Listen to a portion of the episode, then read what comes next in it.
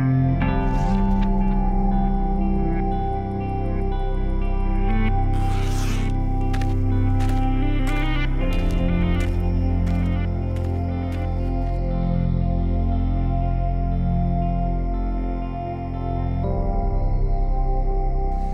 Bonjour et bienvenue sur Ciel Espace Radio à l'écoute des éphémérides. Voici les spectacles célestes que nous vous conseillons d'observer en ce mois de janvier 2017. Vous pourrez les retrouver dans les pages de Ciel Espace et dans notre almanach du ciel 2017. Pour les courageux, le 1er janvier, Mars montre Neptune, la Lune se glisse entre Vénus et Mars le 2, l'essaim d'étoiles filantes des quadrantides est à son maximum le 3, Vénus est à son élongation est maximale et passe à moins de 20 minutes d'arc de Neptune le 12. La Lune est proche de Jupiter le 19. Saturne est approché par un très fin croissant de Lune le 24 et la Lune, Mars et Vénus forment un joli trio le 31. Pour commenter ces phénomènes astronomiques, nous sommes en compagnie du spécialiste de l'observation à ciel-espace Jean-Luc Dauvergne et de Guillaume Cana, auteur de l'ouvrage Le Guide du ciel et du blog Autour du ciel sur le site lemonde.fr. Bonjour messieurs. Bonjour. Bonjour. Alors, on démarre tout de suite avec un événement le 1er janvier, Jean-Luc, dans l'Almanach du ciel 2017 vous nous avez collé une conjonction Mars-Neptune le jour de l'an. Alors dites-nous tout, est-ce que ça vaut le coup de regarder cette euh, observation? Ah oui, totalement, d'autant que Neptune, c'est la seule planète qu'on n'arrive pas à voir à l'œil nu. Donc si on est un petit peu, euh, un petit peu hésitant à aller sur une cible aussi difficile que celle-là, là, le fait que Mars soit à côté, et Mars est très bien visible à l'œil nu, ça offre une bonne occasion de la repérer.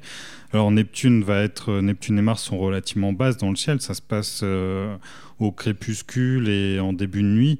Idéalement, je conseillerais aux gens d'observer vers 18h30, entre 18h30 et 19h en heure locale.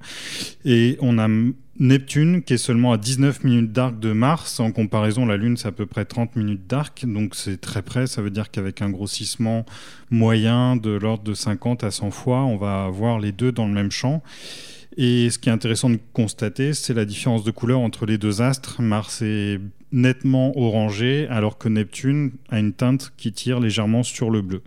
Alors ça, c'est ce qu'il faut voir au télescope. la différence d'éclat, évidemment, va être euh, impressionnante. Et puis, en même temps, à cette date-là, on peut signaler aussi qu'on a la planète Vénus qui est en contrebas à 11 degrés de Mars à peu près et encore plus bas, on a un croissant de lune. Donc le, rassemblement est à voir euh, aussi bien au télescope qu'à l'œil nu, au télescope pour Neptune et puis à l'œil nu pour l'alignement comme ça de la Lune, Vénus et de Mars. Est-ce qu'avec une, lunette, euh, une petite lunette de 60 ou de 80, on voit Neptune euh, nettement dans, le champ de l'oculaire? Oui, sans difficulté, sauf que la différence, c'est que avec un instrument de petite taille, la couleur ne sera pas évidente. L'œil n'aura pas suffisamment de lumière pour distinguer la couleur. Donc c'est Néanmoins, c'est quand même intéressant d'observer plutôt avec un télescope d'au moins 150 à 200 mm de diamètre pour avoir la couleur. Et il faut signaler que Neptune est petite, donc si on grossit simplement 100 fois, il n'est pas toujours évident de faire la différence avec une étoile. Donc il ne faut pas hésiter de grossir davantage, 150 fois, 200 fois, et c'est là où sa petite apparence sous forme de bille bleutée est la plus évidente. Neptune qui est, rappelons-le, la plus lointaine planète du système solaire, hein, puisque Pluton est une planète naine. Jusqu'à nouvel ordre, il y a peut-être des planètes encore au-delà. Et on est en train de les chercher. Alors, le 2, la Lune se glisse entre Vénus et Mars. Guillaume, à quelle heure faut-il observer ce rapprochement? Eh bien, le soir, hein, tout le monde a, vu, je pense, maintenant Vénus hein, dans le ciel du soir, qui est vraiment resplendissante depuis le début du mois de décembre et qui est montée et qui monte encore dans le ciel du soir.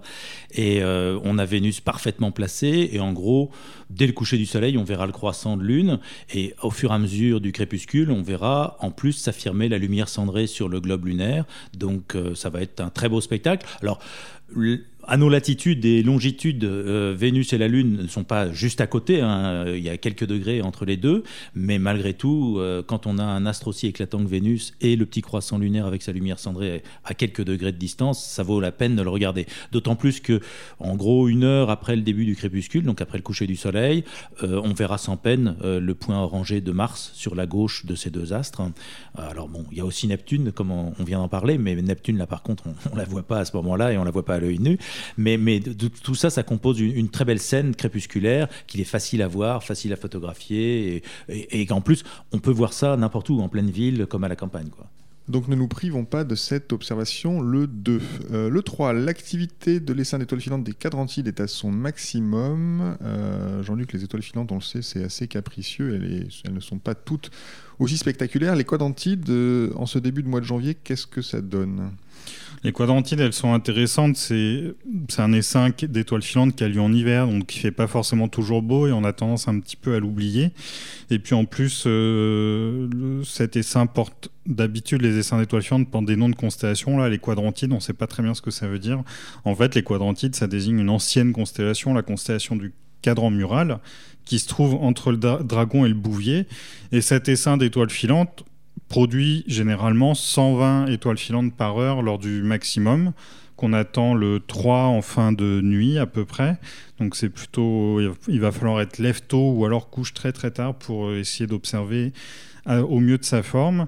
Et on a la chance cette année d'avoir un ciel sans lune, donc c'est plutôt une bonne opportunité. S'il fait beau ce jour-là, il faut vraiment pas hésiter. C'est vraiment quelque chose d'aussi intéressant que les, les Perséides. Donc les quadrantiles à observer le 3. Le 12, euh, c'est Vénus qui montre Neptune.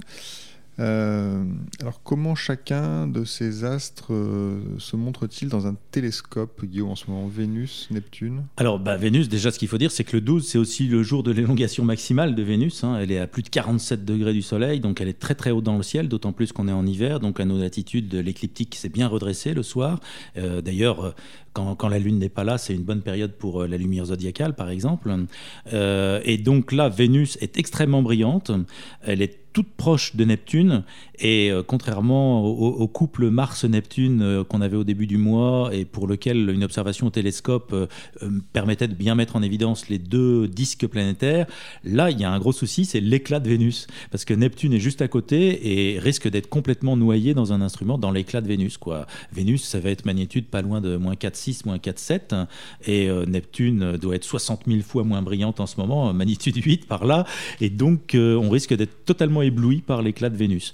Euh, cela dit, ça vaut le coup d'essayer. On peut aussi faire des photos. Moi, je me rappelle avoir fait des photos il y a quelques années d'un rapprochement comme ça, Vénus-Neptune, et en quelques secondes de pause. Bon, Vénus saturée dans tous les sens, mais Neptune, bon, faut voir avec les boîtiers qu'on a maintenant, Neptune, magnitude 8, en 4-5 secondes de pause, on la, voit apparaître. Quoi. Donc, c'est possible de faire une pause, euh, même sans entraînement. Euh, ça sera un tout petit peu allongé, un tout petit peu filé, mais on verra sans problème l'éclat tonitruant de Vénus et puis le, tout petit point de Neptune à côté il faudra peut-être, sur une pause comme ça, il faudra peut-être utiliser un atlas pour euh, repérer Neptune par rapport aux autres étoiles. Ça sera sans doute pas possible de la distinguer directement. Très bien, ça ce sera le 12. Le 19, euh, la Lune est euh, toute proche de Jupiter. Un joli tableau à observer, Guillaume, encore? Ah oui, oui, tout à fait. Ben alors là, là, on bascule dans le ciel du matin, hein, puisque Jupiter euh, s'élève depuis quelques semaines petit à petit dans le, dans le ciel de l'aube. Et maintenant, en pleine nuit, on, peut, on a pu recommencer à observer dans, dans, un instrument les bandes de Jupiter, le balai des satellites de Jupiter. Il y a eu quelques configurations très sympas ces dernières semaines. Et donc là, on a un, presque le dernier quartier. En fait, c'est quelques heures avant le dernier quartier qui passe, mais à moins de 2 degrés de Jupiter. Donc, en fait, le, limbe euh, septentrional de, la Lune, euh, pardon, le limbe austral de la Lune passe juste à côté de Jupiter. Et du coup, euh, dans un instrument avec un grand champ, on peut avoir un petit bout de Lune avec Jupiter et ses lunes dans le même champ. Donc, c'est assez spectaculaire comme observation. Et donc, c'est à voir plutôt bah, en fin de nuit. Donc, si on se lève assez tôt avant que le ciel s'éclaircisse, mais sinon, bon, comme les deux astres sont très brillants, on peut observer ça même euh, au début de l'aube, il n'y a aucun problème. Euh, Jean-Luc, si on veut observer euh, la Lune et Jupiter en même temps et distinguer ces satellites, est-ce que c'est est -ce c'est possible? Est-ce qu'on n'a pas un problème d'éclat? En visuellement, il n'y a aucun problème, et en photo, oui, il y a un problème. Le, notamment Jupiter est très brillante, et du coup, il faut, bah, il faut faire attention justement à ne pas surexposer Jupiter. Après, tout dépend les moyens qu'on utilise. Mais avec les appareils photo numériques actuels, euh, ils, ont, ils offrent de plus en plus de dynamique dans les basses lumières, donc on peut se permettre de sous-exposer la Lune pour avoir Jupiter bien exposé. Après, Jupiter, c'est pas le cas le plus critique. Le cas le plus critique, c'est quand on a Mars proche de l'opposition, par exemple, ou, euh, ou, encore plus Vénus. Là, c'est très compliqué. Jupiter, l'éclat, il est quand même euh, dans les mêmes ordres de grandeur que celui de la Lune, donc il n'y a, a pas de difficulté majeure, en fait. Très bien, le 24, Saturne se rapproche de la Lune, euh, c'est à l'aube, la Lune est en fin croissant. Et là, Jean-Luc, on a envie de faire une photo, peut-être. Euh, déjà, visuellement, ça vaut le coup, un fin croissant de lune à côté de, Saturne. Oui, là, c'est assez joli, en fait, parce le croissant de lune surplombe Saturne exactement à la verticale, euh, avec un angle qui est assez faible, de, de 3 degrés à peu près. Et effectivement, on peut profiter des lueurs de l'aube si on veut faire une photo d'ambiance un petit peu. Euh, on trouve un avant-plan ou, quelque chose d'esthétique à, mettre dans le cadrage et on peut effectivement immortaliser comme ça Saturne avec euh, la Lune. Après, il faut avoir en tête, malgré tout en photo, que Saturne brille comme une étoile normale entre guillemets. Donc euh, sur une photo, il euh, faut avoir faut avoir la légende avec pour savoir qu'on a Saturne dans le champ. C'est pas, pas comme quand on a Vénus ou, ou Jupiter ou Mars qui sont parfois éclatantes sur les photos. Le 31, nous aurons la planète Mars, Vénus et la Lune qui forment un joli trio. Guillaume, c'est un peu le, même tableau que, qu'on a eu au début du mois? Oui, euh, bon, la configuration n'est pas exactement la même, euh, mais sinon c'est aussi euh, le soir. là, on a dépassé l'élongation maximale de Vénus. Elle commence à redescendre vers le Soleil, mais encore tout doucement, ça va s'accélérer dans les semaines qui viennent. en revanche, la disposition est plus sympathique puisqu'on a vraiment un grand triangle qui est fait par Mars, le croissant et Vénus. Et, et ce qui est amusant, mais ça c'est plus sur le plan intellectuel, c'est qu'en fait, ces trois astres encadre le point vernal. Le point vernal, c'est un point euh, qu'on a dans le ciel, qui est le point qu'occupe le Soleil au moment de l'équinoxe de printemps, euh, et qui est le point qui sert de, référence aux coordonnées qu'on utilise dans le ciel, l'ascension droite, la déclinaison. Et donc, euh, bon ben voilà, Mars se trouve juste à côté du point vernal, Vénus est un petit peu sur sa droite et la Lune en dessous. Donc, on, encadre le point vernal. Voilà. Mais sinon, ensuite, ben, l'observation est facile à faire. C'est le soir, pendant le crépuscule, et bon, on peut profiter des, des belles lueurs qu'il y a à ce moment-là pour faire des des, images ou des observations. Et encore une fois, ça c'est une, conjonction qui est facile à observer, que ce soit en ville, à la campagne, même dans un milieu avec beaucoup de lumière ambiante, euh, on voit ces astres à l'œil nu sans problème. Et nous sommes en janvier, la nuit tombe tôt, donc profitez-en. Nous approchons de la fin de cette émission. Guillaume, Jean-Luc, vous nous proposez chaque mois une observation de saison.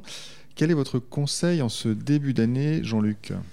Moi, j'aimerais revenir sur une affaire qui a pas mal agité le web euh, au mois de novembre. C'était cette fameuse super lune euh, qui risquait surtout d'être super décevante telle qu'elle était présentée dans les médias. En fait, des pleines lunes de taille euh, apparente importante, on en a régulièrement. Lune, déjà, il faut dire que la lune varie de taille sur une proportion assez faible de l'ordre de 14 à 15 Et là, par exemple, au mois de janvier, le 12 janvier, on a une pleine lune qui est à une distance euh, finalement assez comparable à celle qu'elle avait au mois de novembre. Donc, si vous avez raté la super lune du mois de novembre, eh ben c'est pas grave, vous pouvez observer celle-ci à 2 près, c'est la même. Donc, autant dire qu'à l'œil nu, c'est totalement insignifiant. Et puis, une autre chose m'a beaucoup amusé quand les gens ont parlé de cette super lune, c'est qu'après, on a vu les photos de la super lune, c'était toujours des photos faites au euh, de la Lune en général. Euh, alors c'est esthétique, un avant-plan, c'est bien, mais le moment où on est au plus près de la Lune, c'est pas le moment où elle se lève, c'est le moment où elle culmine dans le ciel. Et ça fait une grosse différence. Ça fait une différence qui est de l'ordre de 6000 km par exemple. Le 12 janvier, au moment où elle culminera dans le ciel en milieu de nuit, elle sera à 360 000 km, alors que quand elle se couche, elle est à 366 000 km. On retrouve cette différence de 6000 km qui est simplement liée au fait que la Terre tourne et que les, les distances qui sont données souvent dans les éphémérides, c'est des distances géocentriques par rapport au centre de la Terre, mais personne n'observe depuis le centre de la Terre. Nous, on est à la surface, on tourne, on se déplace, et du coup, notre, notre distance à la Lune varie de plusieurs milliers de kilomètres chaque jour. Grosso modo, la taille du rayon de la Terre. Exactement. C'est très amusant ce que vous venez de nous raconter. Guillaume, quel est bah, votre conseil Ce qui est amusant, c'est qu'on ne s'était pas concerté, mais moi aussi je vous parle de la Lune. mais par contre, moi je vous parle de l'observation de la Lune et des observations euh, de, des croissants. Puisque en fait, ce mois-ci, au mois de janvier, là, on a le, en début de mois, on a le croissant lunaire donc qui, démarre euh, en début de lunaison. Et, le 3, on a euh, la, la, formation la plus évidente du croissant lunaire, c'est la mer des crises. Une mer des crises, c'est l'espèce de mer toute ronde qu'on voit très bien sur le, au centre de la Lune quand on regarde le, le, le croissant ou le premier quartier, on voit au centre de la Lune, près du limbe, on a une grosse tache ronde, grise foncée, et ça c'est la mer des crises. Et moi j'aime beaucoup cette mer des crises, et j'aime l'observer avec une lunette ou un petit télescope en début de lunaison, donc euh, au bout du troisième ou quatrième jour de la lunaison, et ensuite après, euh, quand le soleil se couche dessus, c'est-à-dire après la pleine lune. Et ça, ça donne les deux éclairages possibles. Et dans les deux cas, on voit que cette mer des crises qui nous, nous apparaît à l'œil nu comme une petite tache grise, et dans un instrument comme une, une tache grise d'ampleur entourée de, de, zones plus ou moins cratérisées. Mais en fait, quand on a une lumière rasante dessus, on voit que la bordure est magnifique, elle est, elle est modelée, il y a des reliefs importants, et il y a des cratères qui sont imbriqués les uns dans les autres, et ça donne des effets d'ombre et des effets de, perspective de relief absolument séduisants. Et donc moi, je conseille ce mois-ci d'observer, si vous avez une petite lunette, le 3 et le 16. Et là, vous verrez la mer des crises sous un éclairage rasant dans un sens, puis rasant dans l'autre sens. Et ça change complètement la perspective et la beauté de l'endroit. à observer le plus souvent possible. Merci beaucoup, messieurs. Les éphémérides de Ciel Espace Radio sont terminés pour ce mois-ci. Merci à Guillaume Canaille et à Jean-Luc Dauvergne pour leurs précieux conseils. Merci à Nicolas Franco qui réalise cette émission avec beaucoup de courage. Elle a été présentée comme chaque mois par David Fossé. Je vous souhaite de bonnes observations. Rendez-vous le mois prochain.